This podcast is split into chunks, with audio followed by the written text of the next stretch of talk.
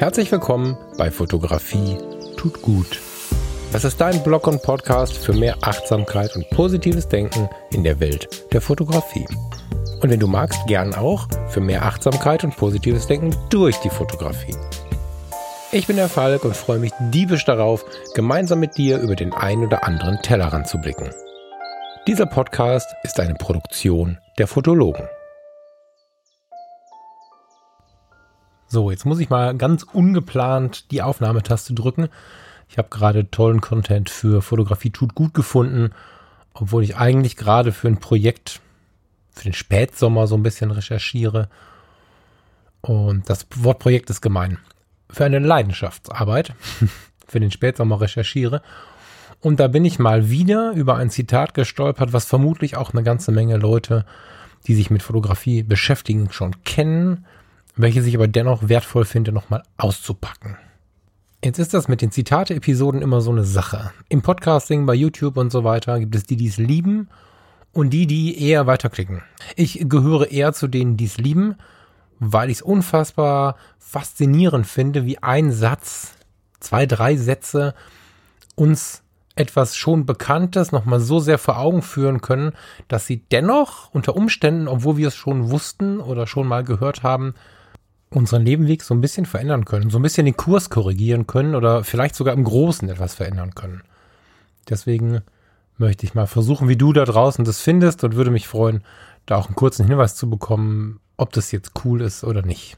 Wer mich ein bisschen kennt und schon länger verfolgt, der wundert sich jetzt nicht, wenn ich mit dem Thema Schwarz-Weiß-Fotografie anfange. Ich weiß genau, mein allererstes Foto, was ich mit einer Spiegelreflexkamera gemacht habe, entstand gemeinsam mit meinem Vater an der innerdeutschen Grenze. Die standen noch, wir hatten 1987. Mhm. Und ich mit meinen neun Jahren hatte ziemlich aufgeregt an der Grenze fotografiert. Ich habe es schon mal in dem einen oder anderen Podcast erzählt. Ich denke, es bekommt auch noch mal eine Sonderepisode. Im großen Warum, also in der ersten Episode von Fotografie tut gut, habe ich es aber auch erzählt. Dieses Foto von der Grenze habe ich, als es dann entwickelt vor mir lag, mit sehr viel Stolz betrachtet und war zugleich etwas enttäuscht. Ich habe in diversen Büchern von meinem Vater, in denen politische Dokumentation im weitesten Sinne zu sehen war, immer diese Schwarz-Weiß-Fotos gesehen. Und die haben auf mich immer schon eine große Faszination ausgeübt. Und im ja, Alter von neun Jahren habe ich nicht nachgefragt, welcher Film drin war und bin stillschweigend von Schwarz-Weiß ausgegangen. Das war natürlich nicht so. Es war ein bunter Film drin, weil wir vorher im Urlaub waren. Wir, wir zogen durch den Harz. Und ja, da saß der kleine Junge und dachte, schade, ich hätte so gerne Schwarz-Weiß gehabt. Irgendwann da, vermute ich, heute ist meine Liebe zur Schwarz-Weiß-Fotografie entstanden, weil Liebe wächst ja nicht selten aus Sehnsucht und ja, das war eine unerfüllte Sehnsucht. Und fortan habe ich die Kamera öfter in die Hand genommen, habe ich öfter selber fotografiert, äh, mir auch Bücher angeschaut ähm, mit und von der Fotografie. Und große Leidenschaft lag immer in der Schwarz-Weiß-Fotografie. So, genau an dem Thema bin ich dran. Was da genau los ist, das ähm, gibt im Sommer, Spätsommer auf die Ohren. Im Moment äh, recherchiere ich hier so vor mich hin und da ist mir gerade dieses Zitat vor die Nase gefallen. Ich kannte es schon, ich liebe es. Und noch bevor ich die Aufnahmetaste gedrückt habe, habe ich es schon bei Instagram in mein Profil geschrieben. es ist von dem kanadischen Fotojournalisten Ted Grant. When you photograph people in color, you photograph their clothes. But when you photograph people in black and white, you photograph their souls. Wenn du Menschen in Farbe fotografierst, fotografierst du ihre Kleidung. Aber wenn du Menschen in Schwarz-Weiß fotografierst, fotografierst du ihre Seele. Da steckt gerade für die People-Fotografie so unfassbar viel Wahrheit drin, dass ich da mal hinter die Kulissen blicken möchte. Ich habe das hier in meinem Papierchaos, was ich hier gerade mache, noch ein bisschen ausgeführt. Ein Teil davon möchte ich jetzt mit dir besprechen. Warum hat die Schwarz-Weiß-Fotografie gerade im Bereich der Menschenfotografie so eine emotional potentere Rolle. Ich kann mich gut daran erinnern, dass ich mal lange, lange, lange mit einem Porträtfotografen mal diskutiert, gesprochen habe über das Thema Schwarz-Weiß oder Farbe. Und er war zu 100% bei der Farbe und hat mir das begründet mit dem Fortschritt. Er hat gesagt, hey, früher ging nur schwarz-weiß. Das ist einfach ein Festhängen im Gestern. Heute können wir so schöne Farben abbilden. Farben sind fröhlich. Farben bilden unsere Welt ab, wie sie ist. Warum sollen wir die Technik von gestern noch weiter benutzen, wenn wir viel mehr können? Und das hat mich nie so richtig losgelassen, weil ich, also irgendwas in mir sagte, nee, also es geht hier nicht darum, an alten Dingen festzuhalten. Da bin ich auch wirklich, wirklich nicht der Typ für. Klar mag man Gewohnheiten, alte lieben. Man muss immer mal gucken, was man so an Staub mal abklopfen muss, wenn er nicht von selber abfällt. Aber dass ich die Schwarz-Weiß-Fotografie nur so liebe, weil sie irgendwie eine alte Gewohnheit ist, weil es früher halt so war, das, das konnte ich für mich nicht akzeptieren. Und dann habe ich mich ein bisschen reingefuchst in dieses Thema und dieses, dieses Zitat passt da so gut rein. Aber dieses Reinfuchsen, das war nicht so einfach und ich muss auch zugeben, zwischendrin immer mal hängen geblieben zu sein. Weil es ist zum Beispiel so, dass wenn ich, wenn wir bei Menschen bleiben, in der Situation von Porträts, von Alltagsfotografie, von Reportage, auch mal ein unscharfes Foto super reizvoll finde. Auch da ist, liegt, liegt es nahe, dass die Inspiration aus dem Gestern kommt, aus dem fehlenden Autofokus, der dann natürlicherweise, also der Fokus liegt dann automatisch immer mal wieder daneben, weil es eben keine Automatik gibt. Gleiches gilt für die Belichtungsautomatiken. Auch da gibt es mal eine Verwacklungsunschärfe, die es eigentlich nicht geben sollte. Und das hat im Schwarz-Weißen mit harten Kontrasten in Klammern besprochen, wo auch Film, also Fotoinformationen untergehen, einen besonderen Charme. Das heißt, ich schwärme gerade von der absoluten Unperfektion. Warum soll man die lieben, wenn man nicht im Gestern festhängt und wenn man nicht versucht, das Unperfekte zu legitimieren, weil man ein Problem mit der Selbstliebe hat zum Beispiel.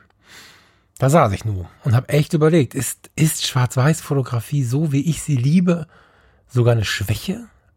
Aber ich ernsthaft überlegt, ich denke, was ist das Problem? Habe ich ein Problem?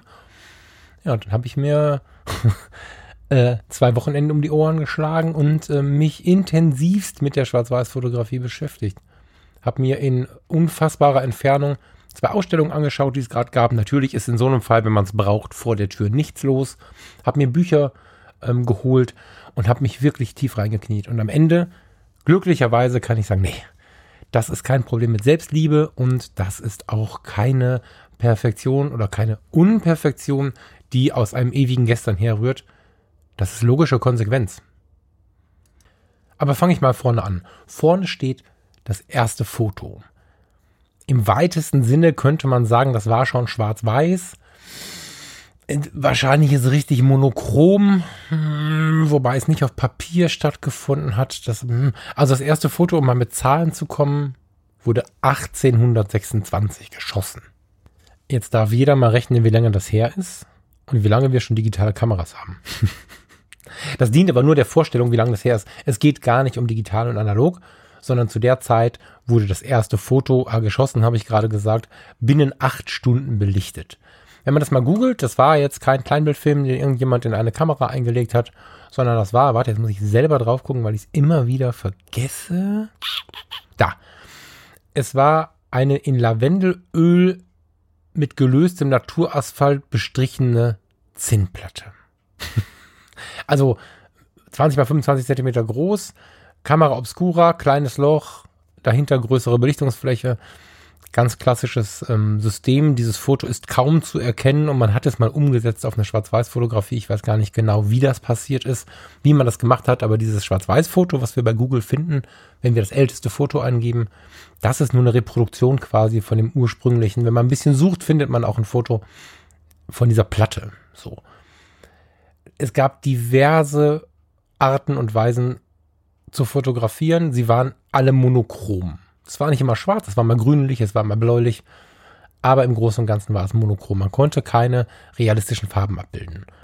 Irgendwann wurde dieses ganze Monochrome tatsächlich zur Schwarz-Weiß-Fotografie. Wir rutschen über die Urleica und die Idee des Kinofilms über Umwege ins heutige Kleinbildformat, was wir bis heute ja kaufen können und auch belichten und entwickeln lassen können. In den ersten Jahren war da nur schwarz-weiß möglich. Das war quasi die Not dieser Tage. Man wollte realistischer abbilden und hat dann auch bald, viel früher als man glaubt, ich habe es nicht recherchiert, googelt es mal, viel früher als man glaubt, die ersten farbigen Fotos fotografiert und entwickelt. Das wurde immer weiter fortgeführt, fortgeführt, fortgeführt.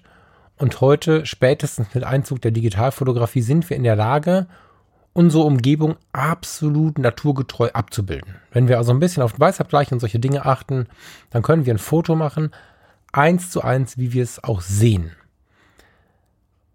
Somit hat er ja eigentlich recht. Warum diese uralte Technik nutzen? Beim heutigen Autofokus ist einfach faktisch jedes Bild scharf. Warum also schwarz-weiß fotografieren, wo wir bunt so realistisch abbilden können? Warum die unscharfen, verwackelten Bilder vielleicht sogar mit Absicht manuell fokussierten Bilder nehmen, warum Verwacklungsunschärfen zulassen. All das kann uns die Technik abnehmen. When you photograph people in color, you photograph their clothes. When you photograph people in black and white, you photograph their souls. Das ist ganz einfach erklärt. Unser Gehirn hat eine super praktische Funktion, das hat Steve Jobs damals auch bemerkt. Und so entstand die Autovervollständigen-Funktion. Das, das mit Steve Jobs ist ein, ein, spontaner Grinser, weil äh, ich halt ein iPhone habe. Irgendwer hat für unsere Telefone und für unsere Computerprogramme, für unsere Schreibprogramme das Autovervollständigen erfunden. Und Autovervollständigung ist etwas, was unser Gehirn bestens beherrscht und vermutlich sogar seit Jahrtausenden einen Anteil daran hat, warum der Mensch sich immer auf diese Art und Weise weiterentwickelt und auch erhält, wie er es bisher tut. Autovervollständigen, das passiert zum Beispiel, wenn wir einen Schlaganfall haben. Ich muss jetzt aus meiner Herkunft heraus ein bisschen in die Medizin, das ist das, was mir am nächsten liegt. Wenn du einen Schlaganfall hast, dann ähm, sterben Teile deines Gehirns ab durch eine Sauerstoffunterversorgung, die halt ihre ursprüngliche Funktion nun nicht mehr erfüllen können. Und andere Teile des Gehirns können nun lernen, diese Funktionen auszuführen. Du kannst umlernen, du kannst neu lernen, was du in den verstorbenen Hirnarealen verloren hast. Gleiches gilt für eine schwere Verletzung, gleiches gilt auf eine etwas andere Art und Weise, zum Beispiel bei einem Menschen, der schielt. Wenn du also zur Welt kommst oder später durch eine Verletzung oder was auch immer schielst, also deine Augen nicht parallel auf das anzuschauende Objekt äh, richten kannst, dann hast du natürlich ein Doppelbild. Und das Gehirn merkt irgendwann, wow, wow, wow, hier, was heißt, merkt, merkt, merkt sofort, hier stimmt irgendwas nicht. Mm, auch wenn minimale Unterschiede da sind, versucht das Gehirn das auszugleichen.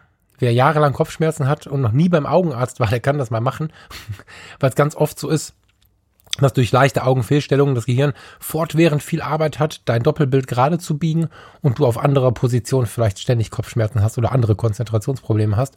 Unser Gehirn ist dann die ganze Zeit damit beschäftigt, zu vervollständigen und das, was es gerade nicht sieht, wieder gerade zu biegen. Jetzt gibt es da natürlich, wie immer, bei 300 Medizinern oder Psychologen oder Psychiatern mindestens 400 Meinungen.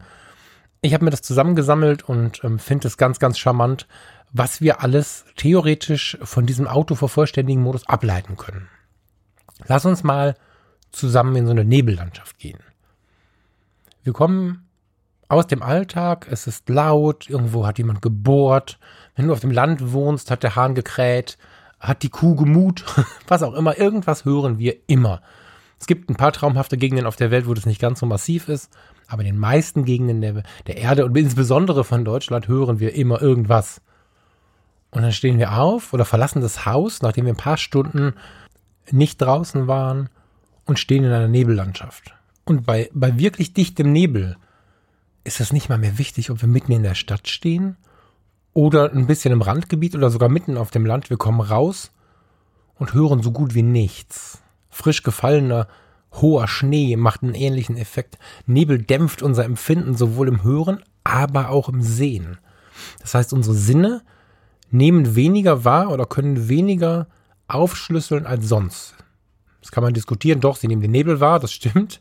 Aber wenn sie, gerade wenn sie die Situation oder die Landschaft kennen oder die Landschaft vermuten können, ja, wenn ich Wenn ich auf einem Berg stehe und schaue ins Tal und da ist kein Tal, dann weiß das Gehirn ja genauso, dass da eigentlich was hingehört, wie wenn ich in dem Tal stehe und den Berg nicht sehen kann. Und dann haben wir diese Situation, dann geht unser Autovervollständigen-Modus an. Und wenn wir jetzt mal uns in die letzten Situationen, die wir in so einem Nebel hatten, wenn wir keine Angst vor Nebel haben. Es gibt Menschen, die fühlen sich sehr unwohl. Hat auch mit dem gleichen Effekt zu tun. Ganz oft sind wir fantasievoller, wenn wir durch eine Nebellandschaft laufen.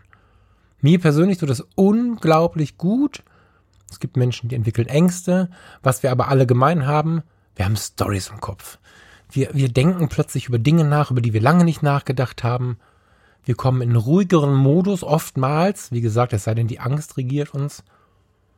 Und die Geschichten, die wir entweder über uns selber erzählen, über die Geschichten, über die wir nachdenken, oder auch die Geschichten, die wir draußen im Nebel so sehen, sind irgendwie intensiver, als sie das im ganz normalen Alltag sind. Wer schon mal die Nordländer bereist hat, die europäischen Nordländer, der weiß, dass die Gegenden, in denen viel Nebelwald vorhanden ist, nur so wimmeln von Sagen über die Trolle und Elfen dort draußen im Wald. Vor einigen Jahren war ich im Dartmoor Nationalpark in Südengland.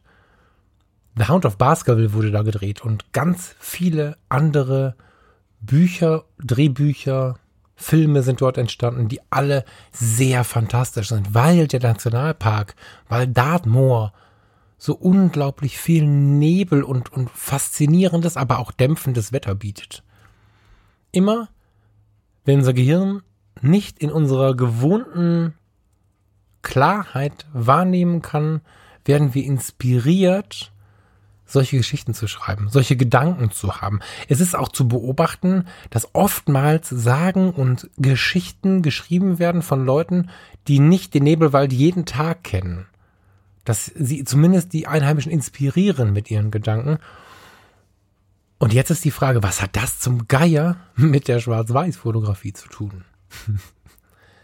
Wir schalten Autovervollständigen ein, automatisch, unterbewusst, ohne es zu merken, sonst bräuchte ich es dir nicht zu erzählen, wenn wir ein schwarz-weißes Foto anschauen.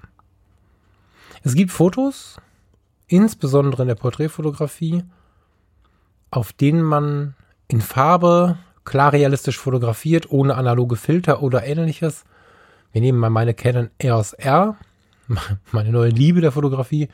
Die nehmen wir jetzt und machen damit ein Foto in der absolut äh, Grundeinstellung. Also ohne große Effekte, Farbe, Standard, Attacke. Und dann schauen wir uns das Foto an, drucken das mal aus. Wenn du da Bock drauf hast, versuch das mal, du fällst um.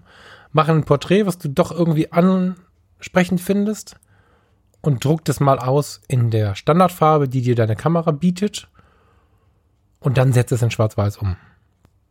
Haust ein bisschen Korn rein, ein bisschen mehr Kontrast, als das eigentlich deine Vernunft sagt. Und dann druckst du das mal aus. Und dann stehst du da und sagst, wow. Und du fragst, warum ist das so? Die schwarz-weiße Fotografie weckt unseren autovervollständigen Modus. Heißt, das Gehirn sieht, da fehlt Information. Ich ähm, weiß, dass das ein Mensch ist. Mein, mein Intellekt sagt mir, da ist ein Mensch abgebildet. Aber der ist ja eigentlich bunt. Und dann beginnt unser Gehirn automatisch und ganz unterbewusst zu vervollständigen. Ein bisschen intensiver wird das Schwarz-Weiß-Foto oftmals noch, wenn da ein Korn drüber liegt. Ein geiles, wir sagen halt emotionales Korn. Dieses Korn stört ja noch ein bisschen. Diese Störung reizt unser Gehirn auch, wo wir denken, hey ho, da liegt ja noch irgendwie was, irgendwas ist da drüber was kann ich denn nun ergründen, was ist das wirkliche Foto? Und auf diesem Weg öffnen wir den Geist. Das Gehirn stellt das Foto nicht plötzlich im Bund dar. Dazu ist es nicht in der Lage. Aber auf dem Weg oder dem Versuch dorthin reißt es quasi das Meer der Möglichkeiten auf und wir werden fantasievoll.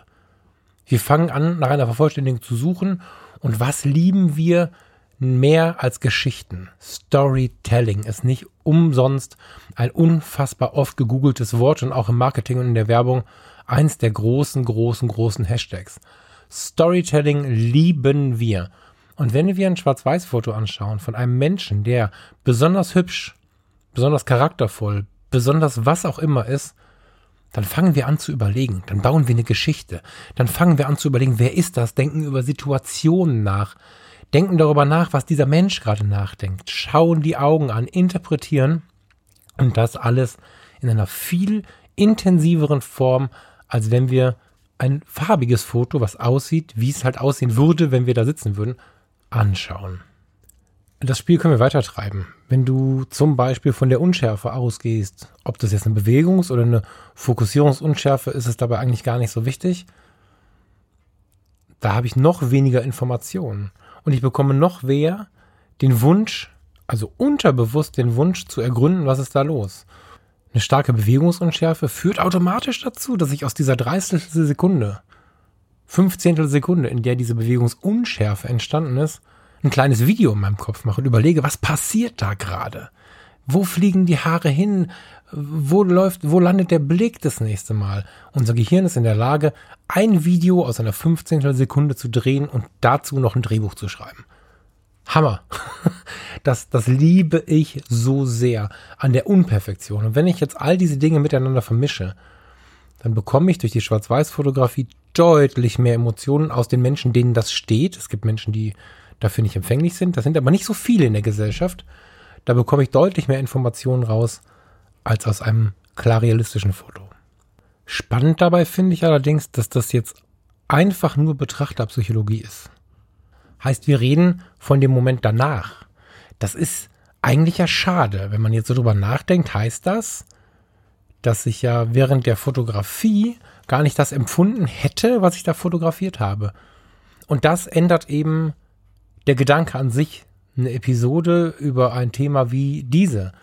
Wenn du nämlich demnächst rausgehst und von vornherein schwarz-weiß fotografierst, wenn du dich vor deinen Freund, vor deine Freundin, vor dein Model, vor wen auch immer stellst, um ihn oder sie zu fotografieren, dann stell um Himmels Willen die Kamera vorher schon auf schwarz-weiß.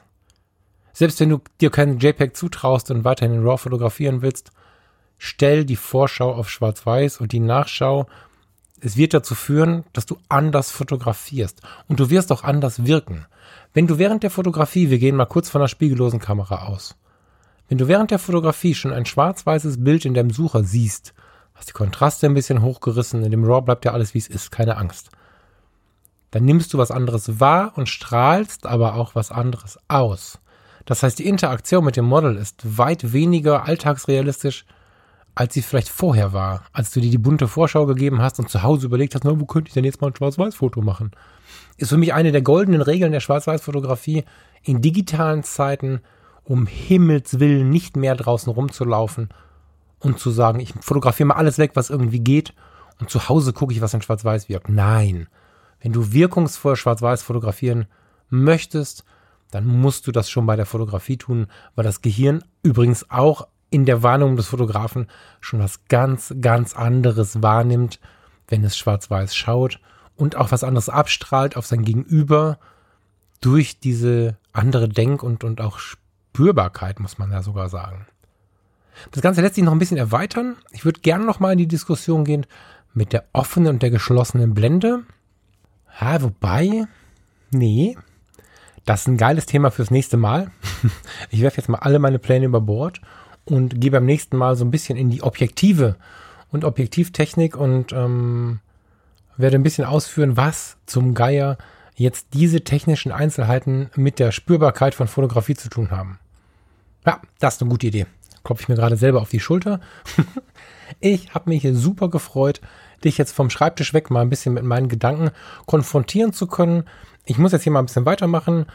Grüße an dieser Stelle meinen Partner in Crime bezüglich der Schwarz-Weiß-Geschichte für den Sommer und wünsche dir noch einen wundervollen Tag. Vielleicht noch einen kleinen Disclaimer für den Hirnforscher, der zuhört, ich bin kein Hirnforscher. Das ist meine Theorie. Nachdem ich mich seit vielen, vielen Jahren mit diesem Thema beschäftige, bin ich auf dieser Denkweise gelandet, habe sie mit meinen Psychologen, also nicht denen, die mich behandeln, sondern denen in meinem Umfeld abgeglichen und kann inzwischen guten Gewissens sagen, dass das eine tragbare Theorie ist, die natürlich keinen wissenschaftlichen Anspruch hat, auch wenn ich mir relativ sicher bin, dass sie diesen halten könnte.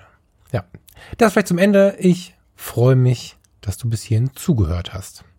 Wenn du Fotos machst, die irgendwas mit meinem Thema zu tun haben oder Fotos, die dir gut tun, dann verwende bei Instagram und allen sozialen Netzwerken doch den Hashtag Fotografie tut gut. Und wenn du mir einen riesigen Gefallen tun möchtest, dann erzähle von meinem Podcast. Über den Hashtag können wir eine kleine Community bilden, indem wir, wenn wir dem Hashtag folgen, uns gegenseitig sehen können, was wir so treiben. Aber im direkten Gespräch erzähle auch ein bisschen was von Fotografie tut gut. Poste es in den sozialen Netzwerken oder auf deinem Blog. Ich freue mich wahnsinnig über jeden, der mir helfen kann, dieses Projekt hier weiter nach außen zu tragen. Ich wünsche dir noch eine schöne Woche und ich freue mich wahnsinnig auf bald. Im Abspann kommt noch ein kleiner Hinweis und ja, hab dich wohl. Ich freue mich aufs nächste Mal. Ciao.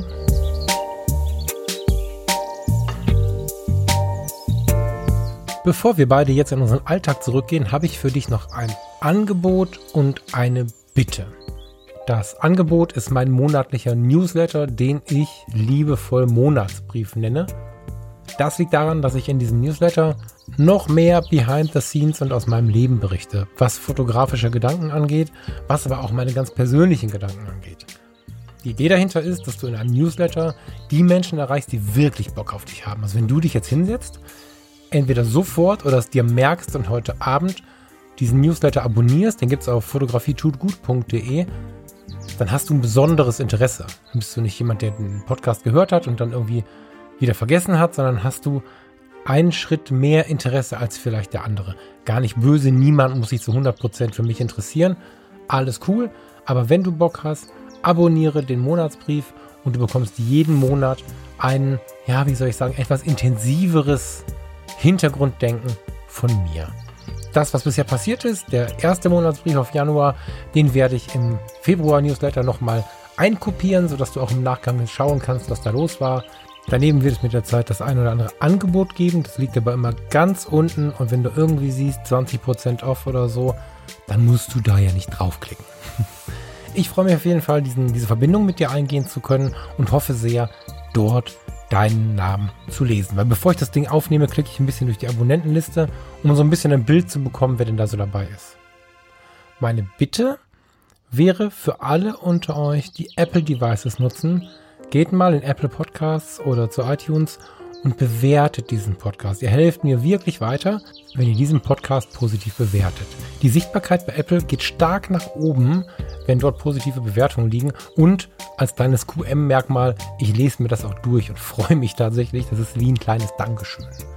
Ja, das war's. Vergiss über meine Bitten bitte nicht, wenn du Menschen in Farbe fotografierst, fotografierst du ihre Kleider. Wenn du sie in schwarz-weiß fotografierst, fotografierst du ihre Seelen. Hab eine schöne Woche, auf bald. Ciao.